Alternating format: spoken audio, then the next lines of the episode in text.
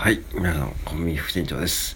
えー、ちょっとね、最近物をですね、ちょっと一個家電を修理しましてですね、空気清浄機なんですが、私ちょっと花粉症とかひどいもんで、結構ずっと前からですね、まあ空気清浄機使ってたんですね。で、まあ、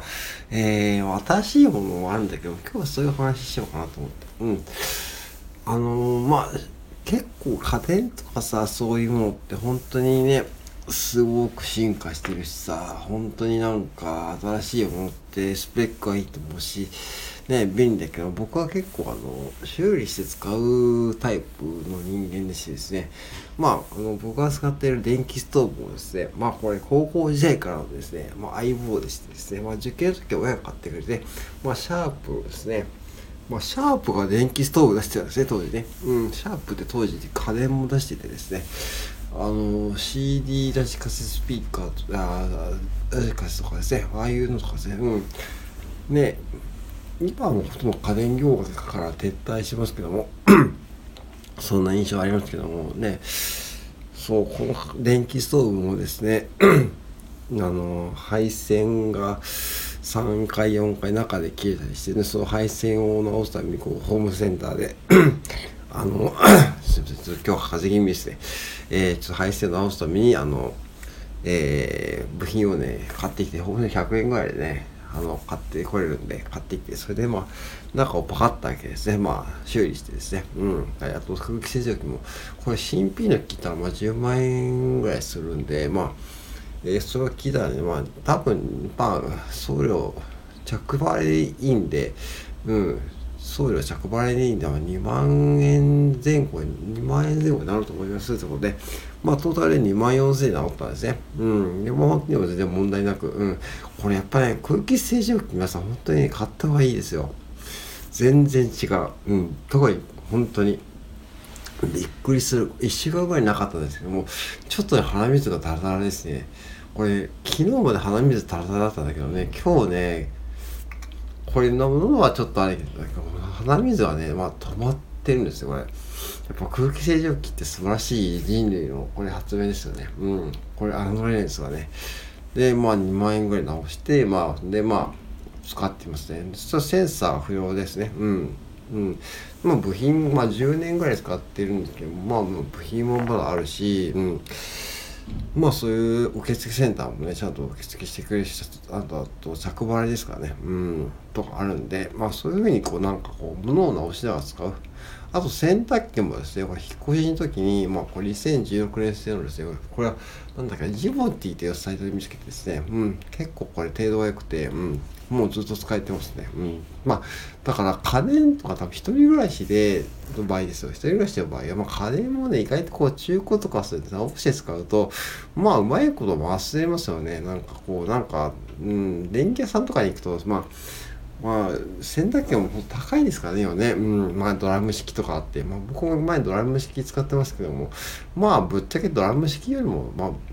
まあ、縦型の洗濯機の方が使いやすいですよね。なんかこう、うん、僕としては、うん。まあ、自分は背が高いんで、まあ、縦型の方がこう、なんか入れやすいし、ドラム式は重いんですよね、あれ。うん。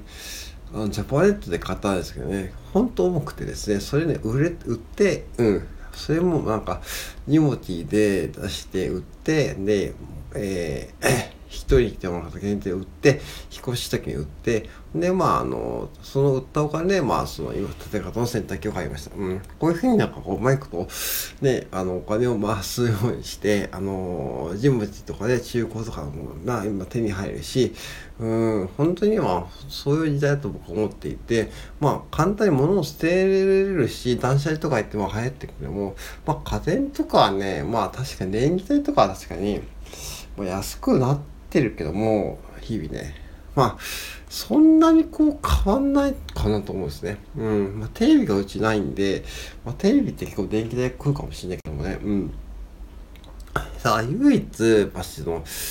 パソコンだけはね、新品買った方がいいと思って、結構過去何回かパソコン中古で失敗していて、やっぱ中古のパソコンってやっぱバッテリーとかですね、そういう画面とかですね、あとデータとか、その辺がちょっと不安定なんで、やっぱパソコンはですね、やっぱしこう、うん、新品で買った方がいいと思いますね。うん。あと、スマホはまあ中古でもいいかもしれないけども、スマホもこれ iPhone8 で、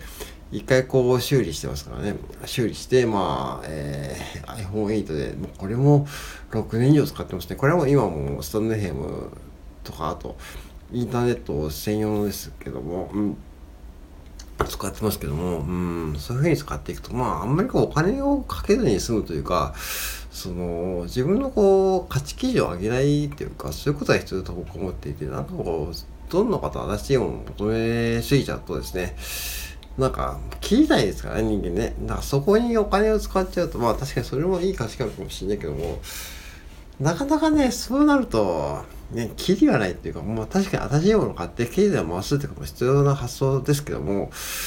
まあ、とはいえ、やっぱり僕みたいにこう、細々とね、まあ、地方でコンビニ事業やっているぐらいのね、人にしか、したか見る、してみると、まあ、そこまでのこともないんじゃないっていうか、うん、まあ、こと足りるというか、まあ、ミニマリストとかじゃないんだけども、あんまり不要なものを増やさないっていうか、うん、そんな感じの発想で生きていくとですね、結構ね、あの、まあ、お金も、どんと使うことなくなるし、まあ、新品を買うこと思えば、まあ、修理してちゃんと使えるのであれば、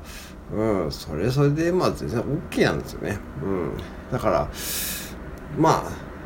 まあ、なんの、まあ、最初初期投資は、逆に言うと最初の初期投資は、まあ、まあ、かけた方がいいものは、まあ、パソコンとか、まあ、空気清浄機とかそういうものはそうですよね。まあ、洗濯機とかもそうなのかな。まあ、だから自分の中で何を初期投資すればいいのかを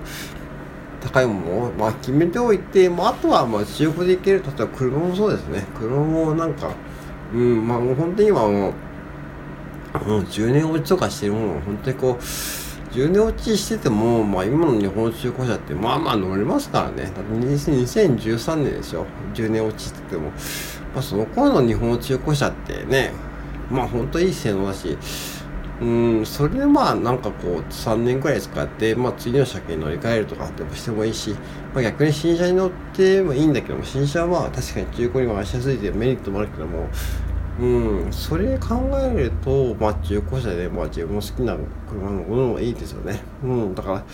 柔軟にそういうふうに考えていくとお金もたまりたまりやすいし、まあ、あとはまあ自分の生活も楽になると思ったんですね。うん、そんなことを話してみました。うん。まあ今日はクリスマスイブですからね、まあぜひね、あの、まあ皆さんね、えー、楽しんでいきましょう。